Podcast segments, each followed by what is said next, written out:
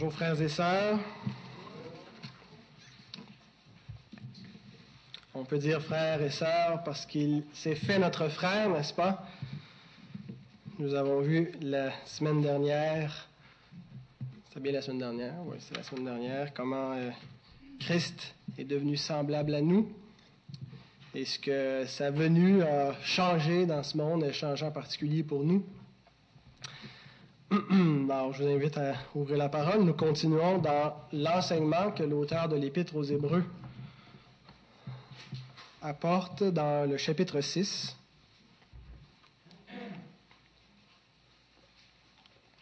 Les versets 1 à 6. Nous allons d'abord prier.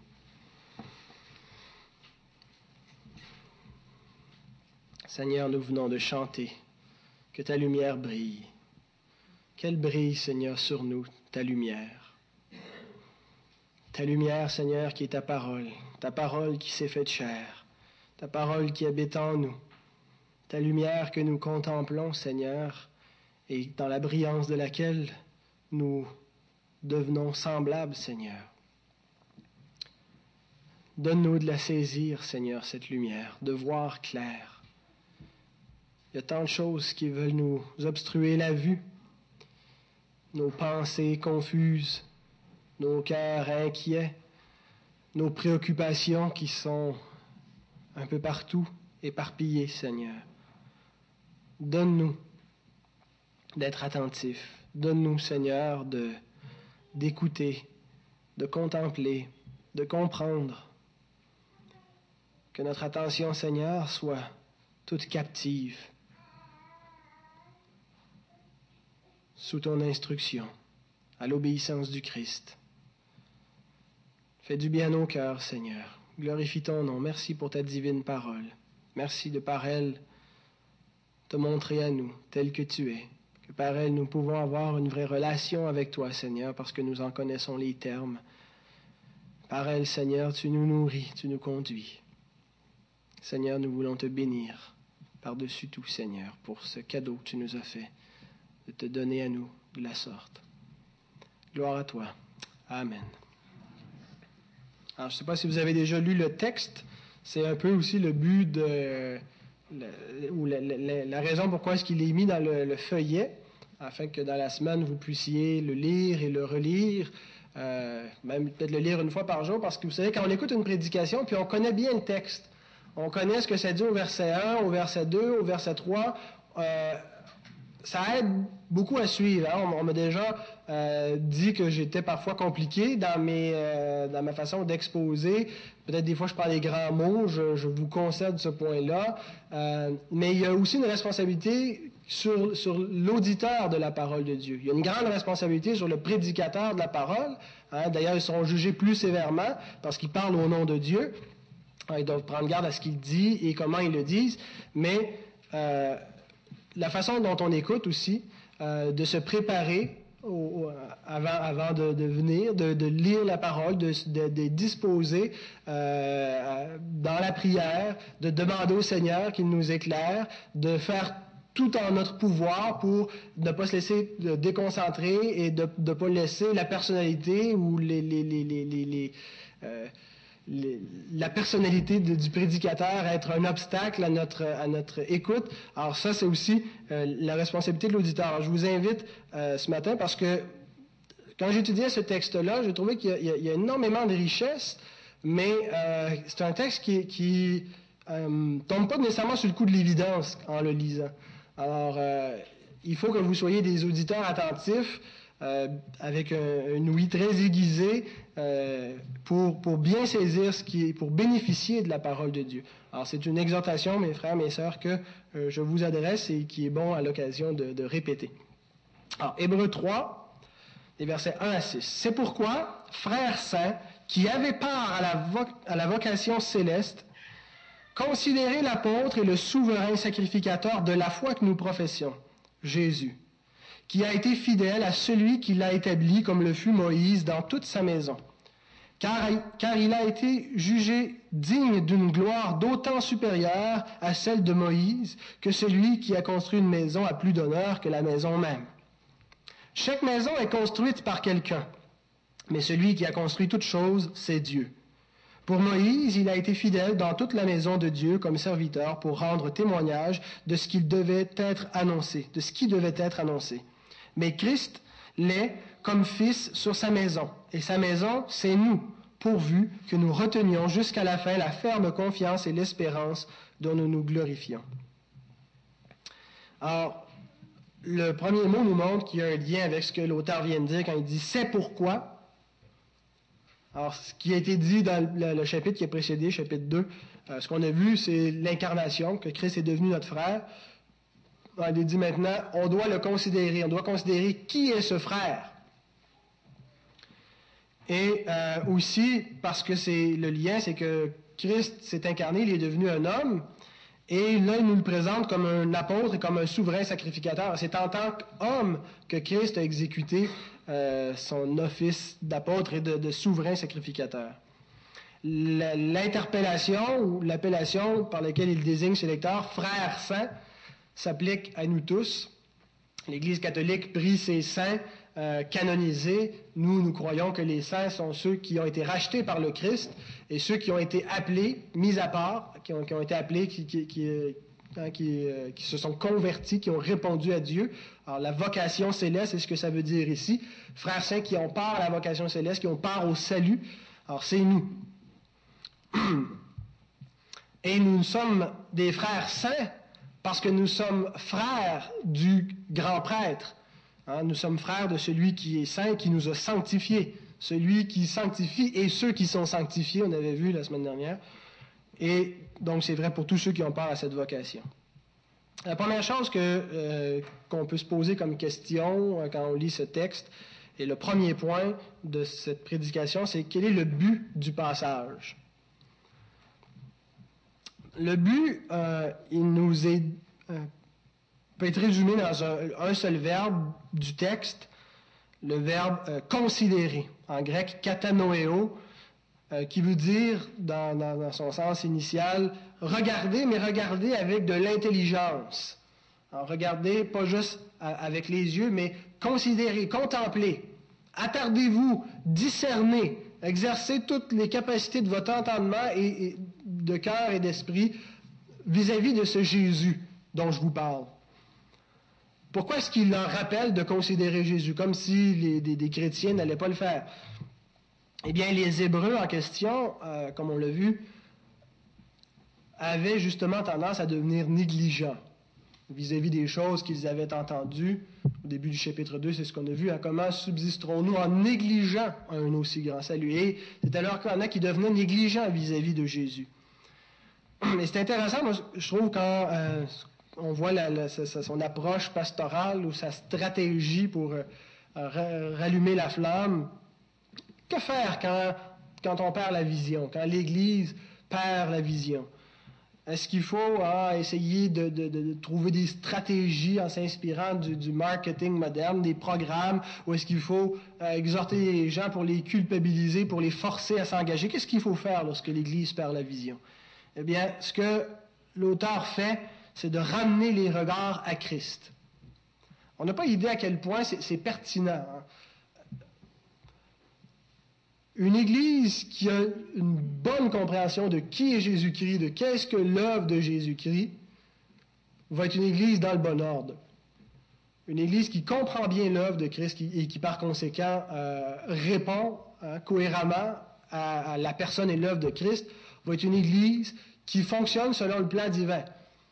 Euh, on a beau pouvoir une croissance numérique fulgurante, euh, c'était le cas des églises à l'époque, les églises étaient persécutées, il y en a qui abandonnaient, mais ce qui est demandé à Dieu, c'est d'être fidèle. Ce qui est demandé de Dieu à, son Église et à ses serviteurs, c'est d'être trouvé fidèle. Alors, ce que le Seigneur a pour nous, ce que le Seigneur a pour son Église ici à Saint-Jérôme, ce qu'il nous demande, nous tous ce matin, c'est de considérer Jésus-Christ, de nous arrêter et de bien comprendre qui est Jésus. Parce que ce n'est pas parce qu'on est né de nouveau qu'on a une compréhension toujours adéquate du Fils de Dieu, de son œuvre. Les églises évangéliques modernes ne sont pas nécessairement toujours sur la bonne traque dans leur, direction face à la mission, face à l'œuvre en général, et ils doivent constamment focuser sur le Christ. Et je trouve ça intéressant, d'autant plus qu'il nous, euh, présente Jésus, mais Jésus en tant que confessé. il ne dit pas simplement de regarder Jésus, mais le Jésus de notre profession de foi. D'ailleurs, au verset 1, littéralement, c'est ce qui est écrit. Considérez l'apôtre et le souverain sacrificateur de notre confession de foi. Second traduit de la foi que nous professons, ça apporte à confusion. On ne sait pas si c'est le, Christ que nous professons ou la foi que nous professons, ça pourrait revenir au même. Mais ça dit littéralement l'apôtre est le souverain sacrificateur de notre confession de foi. Le Jésus de notre confession de foi. De nos jours, il est, fréquent, il est commun d'entendre des gens se, rapporter à Christ comme à Jésus, comme un ami, comme un guide, comme un sauveur. Et on, voit cela dans le christianisme catholique et protestant, mais bien au-delà euh, des, limites du christianisme confessionnel. Euh, a des témoins de Jéhovah qui en parlent aussi de Jésus dans, ces termes-là. Il y a des bouddhistes qui parlent de Jésus un peu comme un guide, comme un, des, bouddhas qui nous, qui nous mène. Euh, il y a toutes sortes de, spiritualités non organisées. Vous savez, des gens qui appartiennent à aucune religion, à aucune, aucun rassemblement, pas de confession de foi, mais eux, ils croient en Jésus comme ils peuvent croire à d'autres guides spirituels. Euh, donc, et ils le nomment un peu dans ces termes-là. Jésus un guide, Jésus un ami, Jésus un sauveur. Mais est-ce que toutes ces personnes parlent du même Jésus? Est-ce qu'il y, a plusieurs Jésus? Est-ce que toutes ces personnes-là connaissent le Fils de Dieu? Ils le nomment et ils se réfèrent au Jésus historique, le Jésus dont on parle dans les Écritures. Connaissent-ils tous le vrai Jésus? Eh bien, la parole de Dieu nous parle qu'il existe de faux Jésus. Euh, Paul nous dit dans 2 Corinthiens 11, verset 4, Car si quelqu'un vient, vient vous prêcher un autre Jésus que celui que nous avons prêché, ou si vous recevez un autre esprit que celui que vous avez reçu, ou un autre évangile que celui que vous avez embrassé, vous le supportez fort bien.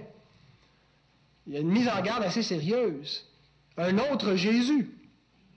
Il ne parlait pas d'un autre, Jésus, autre que Jésus de Nazareth, mais une autre compréhension de qui est Jésus, une autre doctrine du Christ.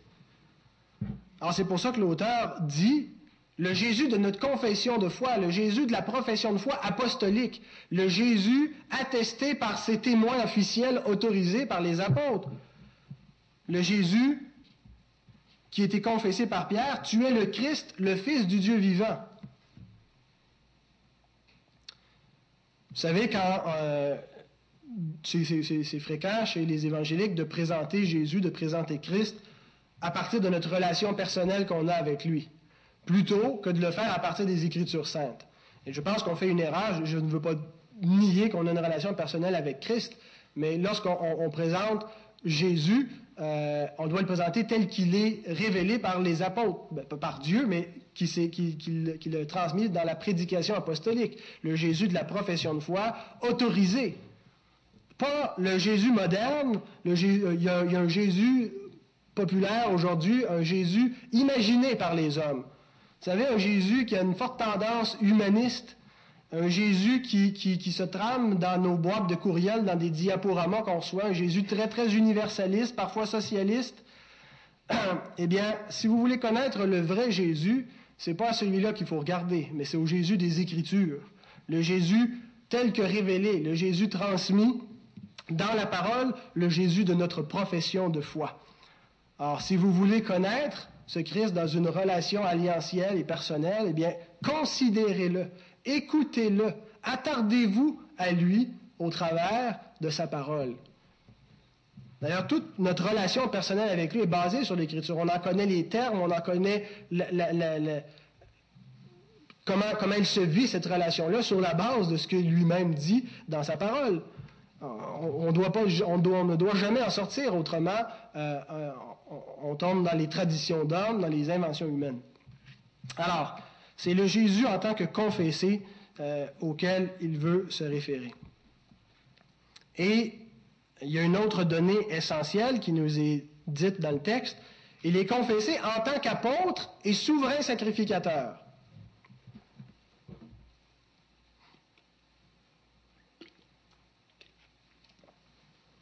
c'est le seul texte du Nouveau Testament qui nous parle de Jésus en tant qu'apôtre. Euh, le mot euh, apôtre ne doit pas être compris dans le, sens de l'office apostolique, celui des douze, mais dans son sens plus général, parce que le mot apôtre était utilisé en dehors du Nouveau Testament. Des apôtres, c'était des envoyés. Le mot apôtre veut dire envoyé, mais c'était un envoyé plénipotentiaire, c'est-à-dire un représentant officiel qui est muni de tous les pouvoirs pour l'accomplissement d'une mission. les gouverneurs pouvaient avoir des, des apostolos, comme ça, des envoyés plénipotentiaires qui ont eu plein pouvoir pour accomplir la mission qui leur est confiée. Ils ont le sceau légal. Alors Jésus est, l'envoyé de Dieu. Et euh, il a sur terre l'autorité et le pouvoir pour représenter pleinement Dieu, pour représenter son Père. Et il nous est aussi présenté comme souverain sacrificateur. Alors si un apôtre est le représentant de Dieu parmi les hommes, hein, c'est un représentant, le souverain sacrificateur, lui, est un représentant des hommes devant Dieu. Vous voyez, les deux mouvements, ça va dans les deux sens. Il représente Dieu devant les hommes, il est l'envoyé officiel, qui a le sceau légal en tant qu'apôtre, mais en tant que souverain sacrificateur, il est celui qui représente les hommes devant Dieu. Alors, c'est le médiateur. Quand on dit médiateur, ça comprend ces deux offices-là, de représentant à double sens. Et on les avait les deux compris en un dans euh, un texte qui pourrait être vu un peu comme une prophétie dans, dans Malachie, chapitre 2, verset 7. Car les lèvres du sacrificateur, on a le premier, euh, premier office, doivent garder euh, la science, et c'est à sa bouche qu'on demande la loi parce qu'il est un envoyé de l'Éternel des armées, un apôtre. Alors pourquoi est-ce qu'il les exhorte? À considérer Jésus, l'apôtre et le souverain sacrificateur? Eh bien justement parce que les Hébreux ont commencé à avoir des doutes au niveau de ce Jésus qui leur a été prêché par les apôtres. Et ils remettent en question la validité et l'autorité de son message.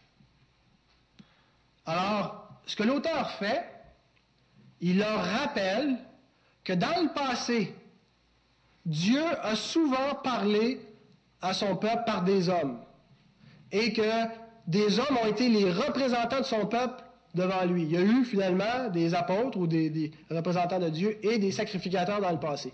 Et sans contredit, le plus grand parmi ces représentants a été Moïse. Alors son but, c'est de montrer que Jésus-Christ, l'homme, en tant que représentant, est bien supérieur à Moïse. Et même Moïse était simplement un type préfiguratif de Christ. Dans, son office, Moïse, de, prophète ou d'apôtre et de, sacrificateur, il était une préfiguration de ce que Christ allait faire. Alors, si Moïse a été digne de foi, si Moïse a été fidèle, si Moïse était un bon médiateur entre Dieu et le peuple, Christ l'est bien plus maintenant. C'est le but de l'auteur. Alors, c'est pour cette raison qu'il présente Jésus en tant qu'apôtre et grand prêtre, parce que euh, ce sont deux offices que Moïse a occupés. On n'a aucun problème à reconnaître Moïse comme le porte-parole par excellence de Dieu. Hein. c'est lui que Dieu envoie, hein, l'apôtre, l'envoyé ou le porte-parole pour euh, parler au nom de Dieu concernant la sortie d'Égypte. Tu vas aller, tu vas parler au Pharaon, tu vas parler aux Égyptiens, tu vas parler à mon peuple. Alors, il est le porte-parole. C'est encore lui que Dieu utilise pour donner ses dix commandements la, loi alliantielle et pour tout le reste de sa loi. Et combien de fois est-ce que Moïse est le porte-parole dans des situations ponctuelles, il parle de la part de Dieu au peuple. Mais qu'en est-il de son sacerdoce? Hein? On n'a pas de problème à voir Moïse comme le, porte-parole, comme l'apôtre, mais comme, comme sacrificateur. Est-ce que Moïse était un sacrificateur? Est-ce que c'était pas plus à Aaron? Eh bien, moi, ce que je vois dans l'Écriture, c'est que Moïse a précédé à Aaron dans le sacerdoce. D'abord, il appartenait à la bonne tribu pour exercer le sacerdoce. Il était lévite, Moïse. Euh, deuxièmement, il a inauguré l'alliance sinaïtique avec du sang. On se souvient qu'il a euh, fait un sacrifice, il a répandu le sang sur l'assemblée. Alors, c'est le rôle d'un sacrificateur. Et c'est lui qui a consacré Aaron et ses fils dans le sacerdoce. Ah, et c'est lui qui consacre notamment, est, plus, plus euh, élevés que euh, ceux qui sont consacrés. Et combien de fois il a montré aussi sa qualité de sacrificateur dans son intercession? Le, sacrificateur, c'est celui qui intercède en faveur du peuple, qui plaide pour lui. Alors combien de fois est-ce que Moïse s'est interposé entre la colère de Dieu et le, peuple pour que Dieu la, détourne? on a là aussi une belle préfiguration de l'intercession de Christ pour son peuple. Alors Moïse a bel et bien eu un sacerdoce un, office euh, de, sacrificateur. Alors, si Moïse, en tant que représentant de Dieu devant les hommes, et en tant que représentant des hommes devant Dieu, a été fiable, a été fidèle, Jésus l'est encore plus. C'est le point de l'auteur. Mais il reste une autre question exégétique, une question euh, liée au texte qu'on doit poser. Est-ce que l'auteur veut nous présenter Jésus euh, qui, a été fidèle ou Jésus qui est fiable? A-t-il été fidèle ou est-il fiable? Ce n'est pas une question oiseuse, ce n'est pas une question euh, sans but. Au contraire, c'est une question qui est très, très déterminante. Est-il question de la fidélité passée de Christ ou de sa fiabilité actuelle, présente? Si on dit que l'auteur nous parle de la fiabilité ou de la fidélité passée de Christ, il y a deux questions qui surgissent. Il a été fidèle en quoi? Il a été fidèle envers qui? Alors la réponse est il a été fidèle dans sa mission, de venir faire l'expiation des péchés, et il a été fidèle envers Dieu qui a confié cette mission. Alors il faudrait traduire le verset 2 au passé, comme Louis II l'a fait, quand on lit au verset 2. Jésus qui a été fidèle à celui qui l'a établi. Le seul problème, c'est que dans l'original en grec, c'est au présent que c'est dit. Euh, L'exégèse démontre que l'auteur ne veut pas parler de la fidélité passée de Christ, de quelque chose qu'il a fait dans le passé, mais de sa fiabilité dans un ministère actuel, dans quelque chose que Christ fait maintenant, au moment où on se parle. Alors, je vous, euh, on cite Albert Vanois, vous l'avez dans les, euh, dans les, notes, euh, qui est un très bon commentateur, qui explique un petit peu le litige ou l'enjeu. L'auteur, en effet, ne veut pas parler ici d'une vertu pratiquée par Jésus dans le passé, mais d'une position qu'il possède actuellement.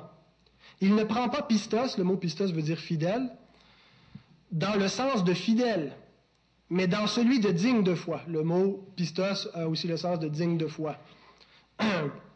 Donc, il ne prend pas pistos dans le sens de fidèle, mais dans celui de digne de foi. Il invite les chrétiens à contempler le Christ glorieux, le Christ ressuscité, intronisé auprès de Dieu et donc pleinement digne de foi. Le Christ qui a achevé sa mission.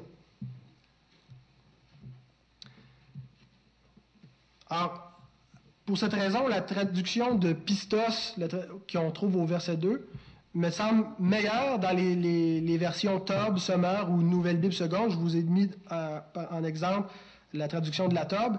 Il est accrédité auprès de celui qui l'a constitué et non pas il a été fidèle à celui qui l'avait établi, mais il est en ce moment accrédité auprès de Dieu, Jésus. En ce moment, Jésus est un médiateur digne de confiance, comme Moïse l'a été en son temps. Au temps où le peuple était, euh, où Moïse vivait, Moïse était un sacrificateur, un représentant, un apôtre digne de confiance pour sa mission. Eh bien, en ce moment même, Jésus est un médiateur digne de confiance. L'idée, c'est pas que Jésus, euh, que l'expiation n'est pas achevée. Au contraire, l'expiation est achevée. Euh, c'est quelque chose qui, est passé, qui a été fait une fois pour toutes. Mais ce que l'auteur veut souligner, c'est que la médiation sacerdotale de Christ est toujours actuelle. C'est ce qui nous permet de nous approcher de Dieu en ce moment. C'est ce qui nous permet d'être en communion avec Dieu. Parce que Christ est en ce moment un médiateur entre nous, les pécheurs, et Dieu. Et cette idée va revenir un peu plus loin dans son épître. Je vous ai mis deux versets, chapitre 7, versets 24 à 25, deux passages plutôt. Euh, mais, mais lui, Jésus, parce qu'il demeure éternellement, possède un sacerdoce qui n'est pas transmissible. Donc, il continue, il demeure éternellement, il exerce son sacerdoce. C'est aussi pour cela qu'il peut sauver parfaitement ceux qui s'approchent de Dieu par lui étant toujours vivant pour intercéder en leur faveur. Est-ce que ce n'est pas extraordinaire? On a un médiateur, quelqu'un qui peut intercéder en notre faveur quand nous nous approchons de Dieu. Qu'est-ce qui fait que lorsqu'on prie, Dieu entend nos prières? C'est parce qu'il y a un médiateur qui est fiable, qui peut les présenter à Dieu. Qu'est-ce qui fait que quand nous péchons, nous pouvons être réconciliés avec Dieu? C'est parce qu'on a un médiateur qui est fiable. Qu'est-ce qui fait qu'on peut être consolé dans nos afflictions? C'est parce qu'on a un médiateur qui est fiable. Et il ajoute plus loin, chapitre 13, verset 15, par lui, par Christ, offrons sans cesse à Dieu un sacrifice de louange. Que c'est pas encore une belle image merveilleuse, le sacrifice de louange. Qu'est-ce qui fait quand on chante que notre adoration, nos chants, nos prières, la louange monte vraiment à Dieu? Eh bien, c'est parce qu'elle est offerte par lui. Et si sans cesse nous offrons par Christ notre, notre sacrifice de louange, il est agréable à Dieu. C'est pas parce qu'on a un cœur plus disposé, c'est pas parce qu'un matin on se sent plus spirituel, c'est parce que par lui, le sacrifice de louange est offert. C'est pour ça que le sacrifice est agréable à Dieu. Quand on a lu euh, au chapitre 2 les versets 17 à 18, l'auteur a présenté Jésus comme sacrificateur et il a nommé deux aspects deux qualificatifs de euh, son rôle de sacrificateur. Il l'a nommé miséricordieux et fidèle. Hein, on a un souverain sacrificateur miséricordieux et fidèle. Quand on, comprend la miséricorde, on, la comprend généralement euh, dans l'aspect actuel de sa miséricorde. Comme à celui qui nous vient en aide maintenant. Hein. il, il peut secourir ceux qui sont tentés. C'est quelque chose qu'il fait maintenant. On ne parle pas de, son œuvre qui accomplit à la croix il y a, plusieurs milliers d'années. Mais on parle de, ce qu'il fait maintenant pour nous. Euh, la compassion qu'il éprouve pour nous. Et de la même façon, quand on regarde le deuxième qualificatif, il est fidèle, eh bien, on doit aussi le voir de cette façon-là, euh, celui qui est digne de foi pour nous. Celui à qui on peut se confier parce qu'il est fidèle dans son œuvre, il est digne de foi, il est digne de notre confiance. Et si Christ n'était pas fiable, eh bien, nous n'aurions pas cet accès. Si Christ n'était pas un médiateur digne de la confiance de Dieu, donc pas plus digne de notre confiance, eh bien, nous n'aurions aucun accès à Dieu. Nous n'aurions pas de, possibilité euh, d'être reçus en sa présence, d'être euh, aimés de lui, d'être approuvés par lui, d'être pardonnés, d'être secourus. Mais il n'en est pas ainsi parce que l'auteur nous dit, chapitre 10, versets 21 à 22, Puisque nous avons un souverain sacrificateur établi sur la maison de Dieu. Les mêmes termes, hein, il est sur la maison de Dieu, établi. Approchons-nous avec un cœur sincère dans la plénitude de la foi, les cœurs purifiés d'une mauvaise conscience et le corps lavé d'une eau pure. On peut venir avec une assurance dans la plénitude de la foi non pas en vertu de nos capacités, nos actions, mais à cause de Christ seulement, ce médiateur parfait. Et si Christ peut faire cette œuvre parfaite de médiation, disons-le, c'est parce qu'il a achevé de faire la purification des péchés lorsqu'il a, donné sa vie au calvaire. Ce qui rend possible cette médiation parfaite entre Dieu et nous par Christ, c'est son œuvre au calvaire il nous nous a, euh, fait de nous un peuple parfait pour toujours. Alors j'ai une question personnelle à vous poser, personnelle dans le sens que ça vous concerne individuellement, pas dans le sens que c'est intime et vous ne voudrez pas répondre. Est-ce que le ministère que Christ exerce en ce moment pour chacun de nous est digne de votre confiance? Est-ce que vous avez confiance dans la médiation du Christ. Mais les Hébreux avaient commencé à en douter. Ils étaient ébranlés. Ils n'étaient plus sûrs si ce gars-là qui a entendu parler, Jésus, qui a vécu, finalement, qui, qui nous a amené juste des espoirs déçus. On s'attendait à ce qu'il établisse le royaume de Dieu sur terre. On s'attendait à plein, plein de choses qui ne sont pas arrivées. C'était peut-être juste un faux prophète ou c'était peut-être juste un autre prophète. C'était qui finalement, ce Jésus de Nazareth? Il a été crucifié, il n'a pas fait grand-chose, en fin de compte. Ils commençaient à en douter à cause de leurs fausses attentes.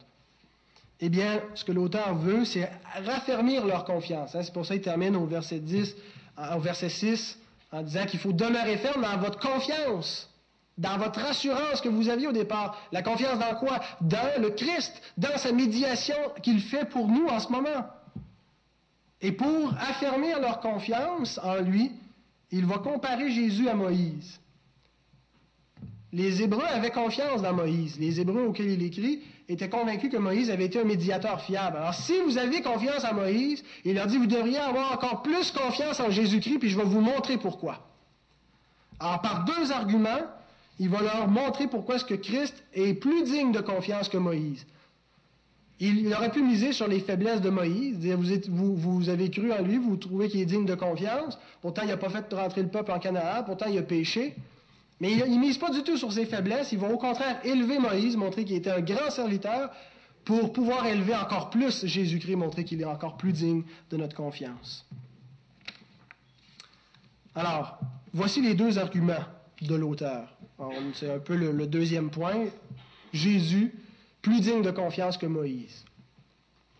Est-ce que vous, comprenez un peu le but de l'auteur? Oui, ben deux, trois qui hochent la tête. Bon, mais je vais continuer pour ceux-là.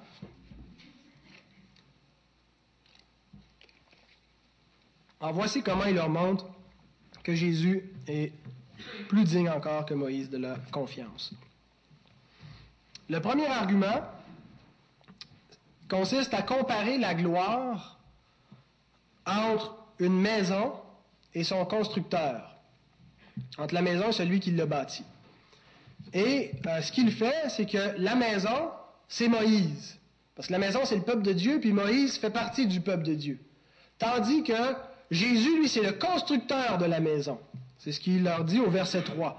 Car il a été jugé digne d'une gloire d'autant supérieure à celle de Moïse que celui qui a construit une maison a plus d'honneur que la maison même. Comment est-ce qu'on peut savoir quand, quand il parle de la maison, il parle du peuple de Dieu? Ben, simplement parce qu'il dit au verset 6, sa maison c'est nous. Ah, on ne peut pas se tromper. Ah, bien sûr, quand il dit ça, ça inclut l'Église. Hein. ce qu'on voit tout de suite, on dit sa maison c'est nous, c'est l'Église. Mais est-ce que ça peut aussi inclure les croyants de l'Ancienne Alliance? les croyants de l'Ancien Testament? Eh bien, l'auteur, lui, les inclut. Et comment il les inclut-il? En citant euh, Nombre 12, verset 7. Il n'en est pas ainsi de mon serviteur Moïse, il est fidèle dans toute ma maison. Et il reprend sa maison, c'est nous. C'est intéressant qu'il parle dans, toute l'Écriture, finalement, la maison de Dieu est au singulier. Il ne parle pas de plusieurs maisons. Et c'est quelque chose qu'on doit se rappeler parce qu'il existe une certaine école de pensée qui affirme que Dieu a deux peuples, Israël et l'Église, et qui les sépare. Euh, bien sûr, il y a une différence entre Israël et l'Église. Je ne veux pas dire qu'il faut les, confondre, mais Dieu n'a pas deux peuples rachetés. Il n'a qu'un seul peuple qui, sont dans le même corps, la même maisonnée. Euh, et, c'est son Église qui est formée des croyants de l'ancienne alliance, le reste, qui n'était pas tout Israël, qui n'était pas toute la nation mais seulement ceux qui, étaient vraiment sauvés dans cette nation-là, qui étaient nés de nouveau, qui étaient le reste fidèle, l'Église dans la, grande nation d'Israël, et qui formait aussi des croyants de la Nouvelle Alliance, donc l'Église institutionnalisée dans le Nouveau Testament. Et c'est ce que Paul nous montre aussi dans Romains 9, versets 6 et 8 et 24. Car tous ceux qui descendent d'Israël ne sont pas Israël. Ah, Dieu a un vrai Israël, puis tous ceux qui descendent de l'Israël physique n'appartiennent pas à cet Israël spirituel. Et pour être la postérité d'Abraham, ils ne sont pas tous ses enfants. Donc tous ceux qui sont les descendants physiques d'Abraham ne sont pas nécessairement la postérité d'Abraham, tel que Dieu l'avait promis qu'il allait avoir une postérité, un peuple sauvé.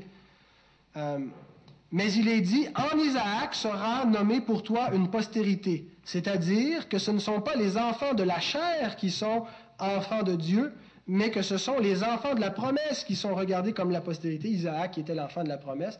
Alors les enfants de la promesse, ce sont ceux qui croient. Et il ajoute le chant de plusieurs versets, au verset 24, Ainsi nous a-t-il appelés non seulement d'entre les Juifs, non seulement d'entre les descendants physiques d'Abraham, mais encore d'entre les païens. Donc une seule maison à laquelle les croyants, nous, nous appartenons, et que Moïse aussi appartenait à cette maison. Alors, ce que l'auteur dit, dans cette maison, Moïse était très élevé.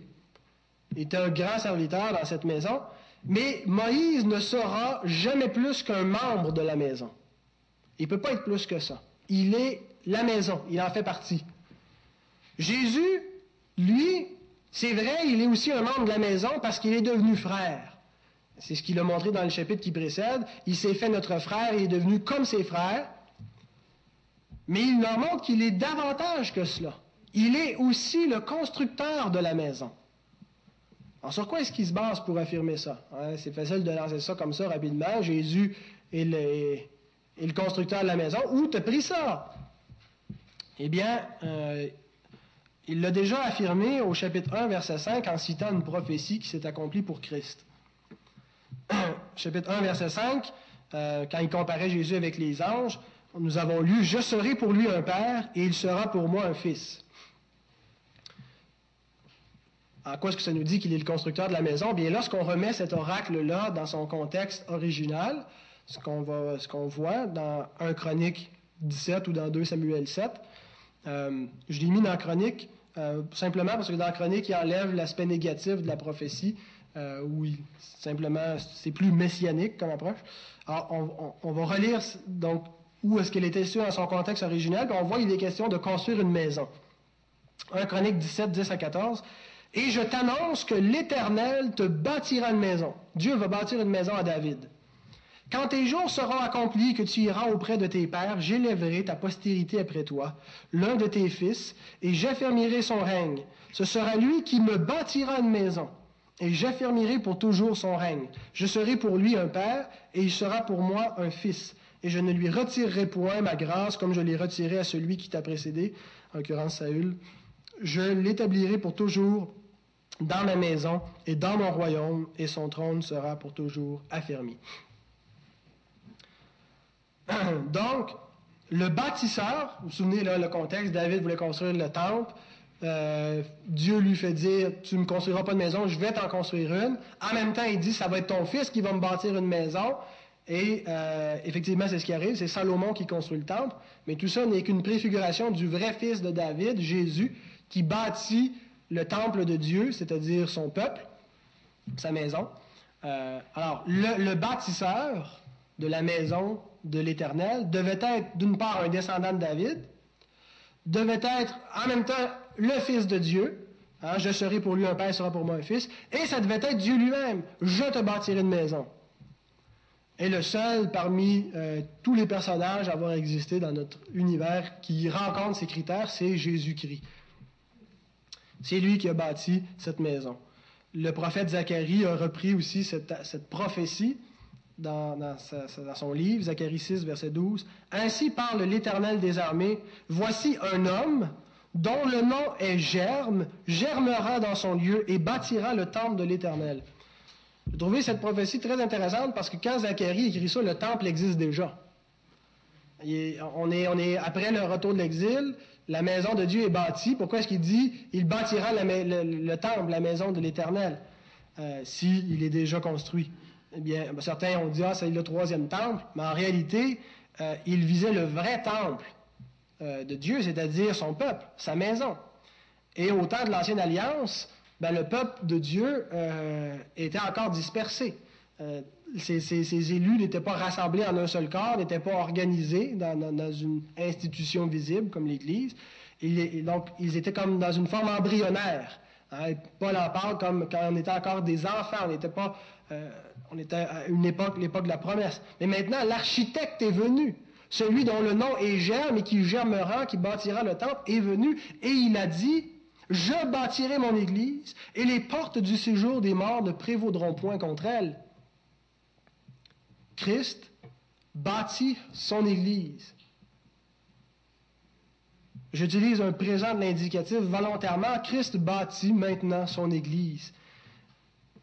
Éphésiens 2, verset 20-21 nous montre, Vous avez été édifiés sur le fondement des apôtres et des prophètes, Jésus-Christ lui-même étant la pierre angulaire. En lui, tout l'édifice bien coordonné s'élève pour être un temple saint dans le Seigneur. En lui, vous êtes aussi édifiés. Maintenant, c'est un présent. Vous avez été édifiés, vous êtes édifiés.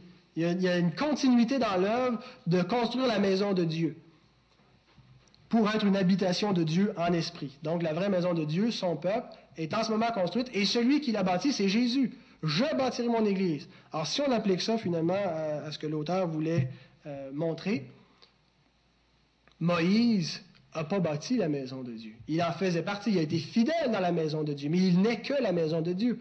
Christ est le bâtisseur de cette maison. Au verset 4, c'est même, le même argument. Euh, quand on lit au verset 4, chaque maison est construite par quelqu'un, mais celui qui a construit toute chose, c'est Dieu. C'est d'ailleurs cet argument-là qui lui sert de, base logique pour dire que le constructeur a plus de gloire que sa construction. Est-ce que Dieu a plus de gloire que la création? Alors, Dieu a construit toute chose, mais bien sûr, Dieu a beaucoup plus de gloire que sa création. Alors, on peut affirmer qu'une maison a moins de gloire que celui qui l'a bâtie, donc que Moïse a moins de gloire que, Christ. Mais en même temps, quand il dit ça, quand il dit celui qui a construit toute chose, c'est Dieu, est-ce qu'il se réfère à Christ? C'est un peu inattendu, hein, parce que depuis tantôt, il insiste pour parler de Jésus en tant qu'homme, parler de son humanité qui est devenue semblable à nous, et puis là, subitement, sans prévenir, il le désignerait comme Dieu. Eh bien, euh, je pense qu'effectivement, il désigne Jésus comme Dieu. Et euh, pourquoi est-ce qu'il y a cette espèce d'ambivalence? Bien, il y a une explication que je vous ai mis d'un autre commentateur, Thomas Hewitt, le père de Jennifer Love. Je ne penserais pas que ce soit son père, mais... Au verset 2, la maison est désignée comme étant celle de Dieu. Au verset 6, comme étant celle de Christ. Au verset 3, le constructeur de la maison est Christ. Puis, dans ce verset, le verset 4, le constructeur de toutes choses, c'est Dieu. Vous voyez, il y a comme une alternance. C'est Dieu, c'est Christ, c'est Dieu, c'est Christ.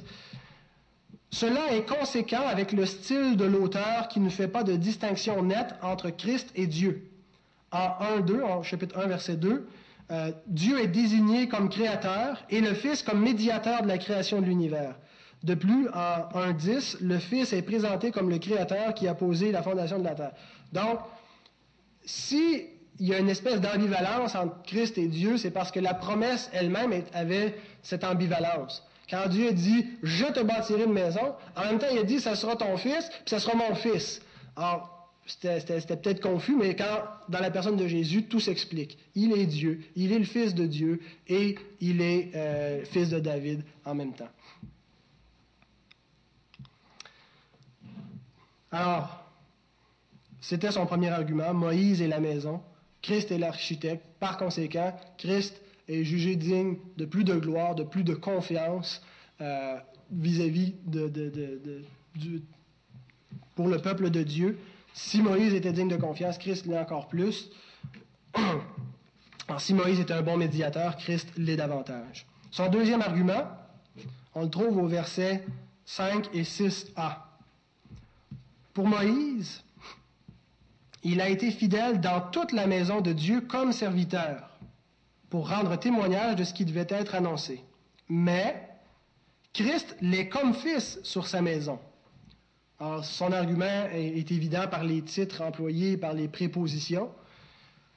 Moïse, serviteur dans la maison, Jésus, fils sur sa maison. Hein, il y a comme une autorité, il est sûr, il est établi sûr. Et d'ailleurs, le serviteur est dans la maisonnée, mais il n'a pas une autorité sur la maison. Le fils, c'est l'héritier, c'est lui qui, a une position nettement supérieure. Et quand il utilise euh, le, mot serviteur pour, euh, pour David, c'est un, apax. Le mot apax veut dire une seule fois. Donc, c'est une seule fois qu'on retrouve ce mot-là dans, le Nouveau Testament. Le, type de serviteur qui est employé, c'est pas le mot qui, est utilisé souvent pour dire esclave ou serviteur, mais c'est un serviteur de haut rang, un, euh, thérapone, un serviteur de très très haut rang. Euh, donc, mais néanmoins, malgré son élévation, sa relation privilégiée avec Dieu, il lui parlait face à face, il n'a pas le titre de fils. Christ est le Fils. Pour voir la portée de ce deuxième argument, il faut regarder la, citation dans son contexte, parce que c'est dans ce verset-là qu'il cite Nombre 12, verset 7 il faut la regarder dans son contexte pour voir vraiment la portée. Euh, le contexte était le suivant. Le frère et la sœur de Moïse sont, sont fâchés après lui, euh, Aaron et Myriam, ou Marie. Euh, et ils parlent contre leur frère Moïse. et ils disent aussi, est-ce que Dieu ne parle pas aussi par nous? Non, c'est pas juste par notre frère qui, qui s'adresse au peuple. Donc, c'est un petit peu comme jaloux de sa gloire. Et Dieu intervient. Alors, on lit dans Nombre 12, 5 à 9. L'Éternel descendit dans la colonne de nuée, et il se tint à l'entrée de la tente. Il appela Aaron et Marie, qui s'avancèrent tous les deux, et il dit, Écoutez bien mes paroles. Lorsqu'il y aura parmi vous un prophète, c'est dans une vision que moi, l'Éternel, je me révélerai à lui. C'est dans un songe que je lui parlerai. Il n'en est pas ainsi de mon serviteur Moïse. Il est fidèle dans toute ma maison. Ah, c'est là qu'il a cité ça. Il est fidèle, il est digne de confiance dans toute ma maison. Je lui parle bouche à bouche, je me révèle à lui sans énigme, et il voit une représentation de l'Éternel. Pourquoi donc n'avez-vous pas craint de parler contre mon serviteur Moïse? La colère de l'Éternel s'enflamma contre eux, et il s'en alla.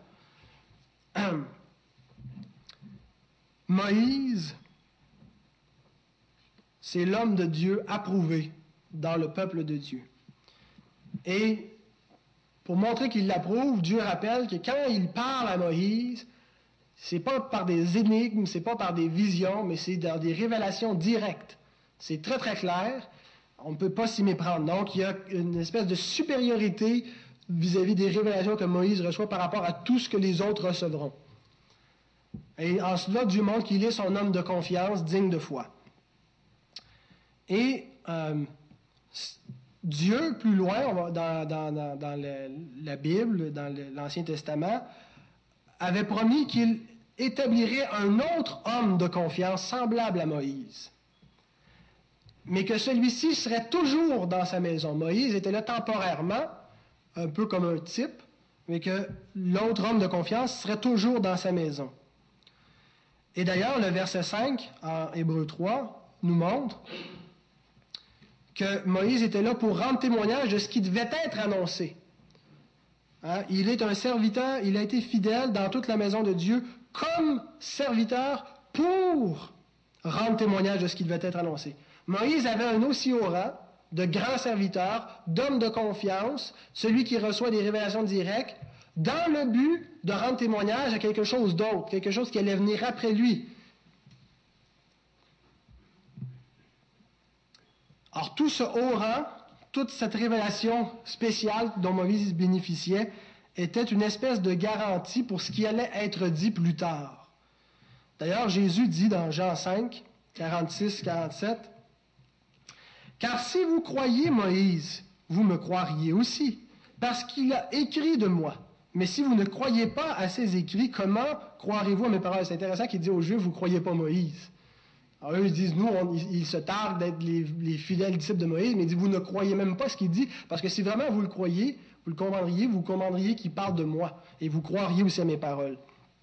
Donc Moïse attestait Christ, toute sa haute autorité, sa notoriété finalement, pour rendre témoignage à ce qui allait être dit plus tard. Alors, Moïse, donc, n'était que passager, était l'homme de confiance temporaire comme une préfiguration de l'homme de confiance permanent. Dieu avait annoncé qu'il enverrait cet homme de confiance permanent dans Deutéronome 18, 5, 15 à 19.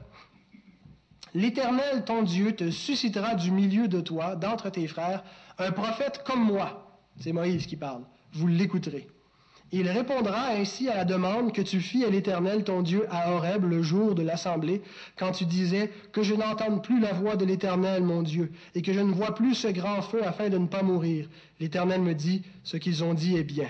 Je leur susciterai du milieu de leurs frères un prophète comme toi. Je mettrai mes paroles dans sa bouche, et il leur dira tout ce que je lui commanderai. Et si quelqu'un n'écoute pas mes paroles qu'il dira en mon nom, c'est moi qui lui en demanderai compte. Alors, de qui est-il question quand il dit je, susciterai un prophète comme Moïse, c'est-à-dire quelqu'un qui reçoit une révélation directe, hein, qui est l'homme de confiance privilégié de Dieu dans sa maison, dans son peuple? Bien sûr, c'est de Jésus. Alors, les mots d'introduction de l'Épître aux Hébreux étaient les suivants. En ces jours qui sont les derniers, Dieu nous a parlé par son Fils. Celui qui était promis dans l'Ancienne Alliance. Hein, ce sera ton fils qui bâtira ma maison. Je leur susciterai un prophète comme toi. Il est venu, Dieu nous a parlé par lui. Ce qui était temporaire est passé. Ce qui est permanent est venu. Paul nous dit 2 Corinthiens 3, 11, En effet, ce qui était, passager a été glorieux. C'était glorieux le ministère de Moïse. C'était un homme de confiance, c'était un serviteur élevé. Ce qui est permanent est bien plus glorieux. Or, l'auteur, l'application finalement qui fait de Deutéronome, euh, de Nombre 12, 7, c'est que Moïse a été approuvé dans la maison pour parler au nom de Dieu. pour être le médiateur sur sa maison, son homme de confiance, Jésus établit comme homme de confiance sur la maison de Dieu pour l'éternité. Et sa maison, c'est nous.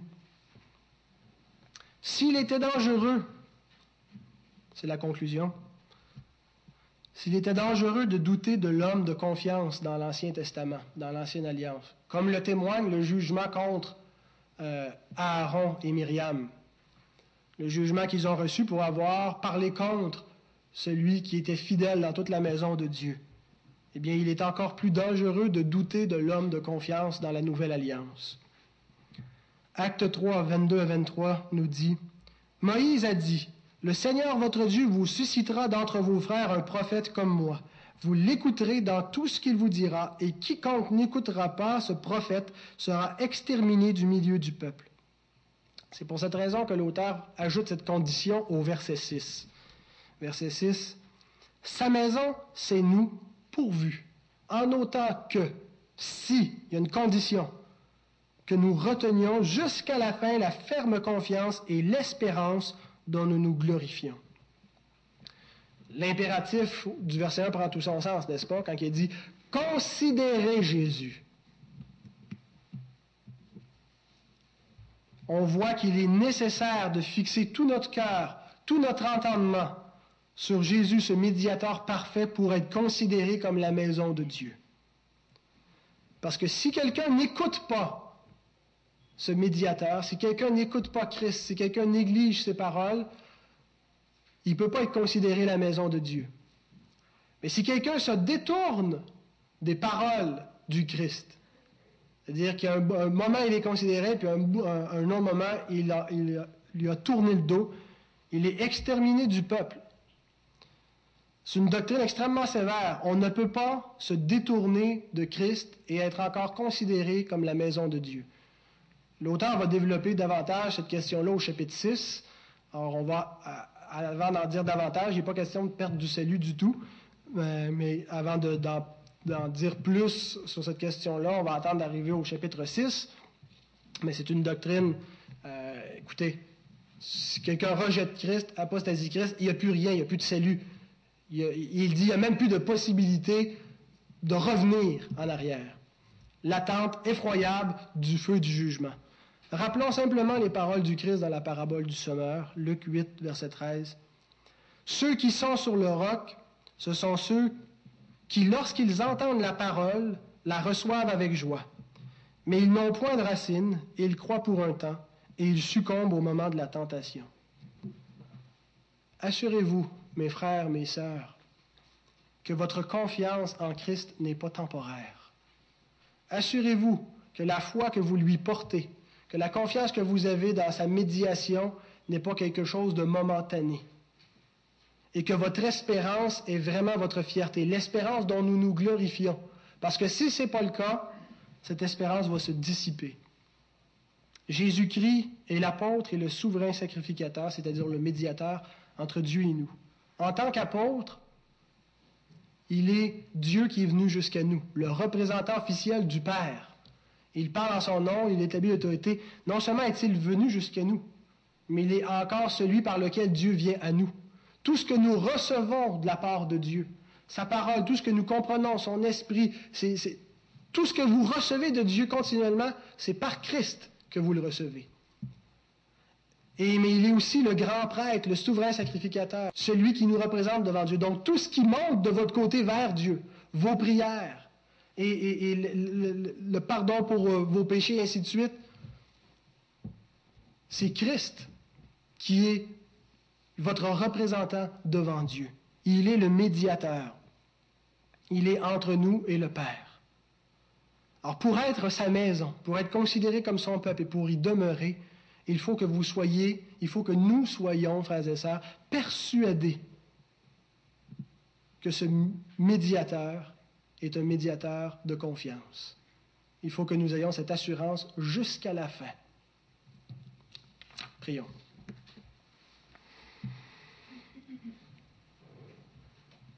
Seigneur éternel, Dieu Tout-Puissant, par Jésus-Christ, ton Fils unique, nous voulons élever la voix. Il est celui qui nous représente. Il est celui qui t'a révélé à nous. Seigneur, nous voulons en son nom, par son nom, te donner gloire et honneur pour ta grâce envers nous, pour avoir fait de nous ta maison.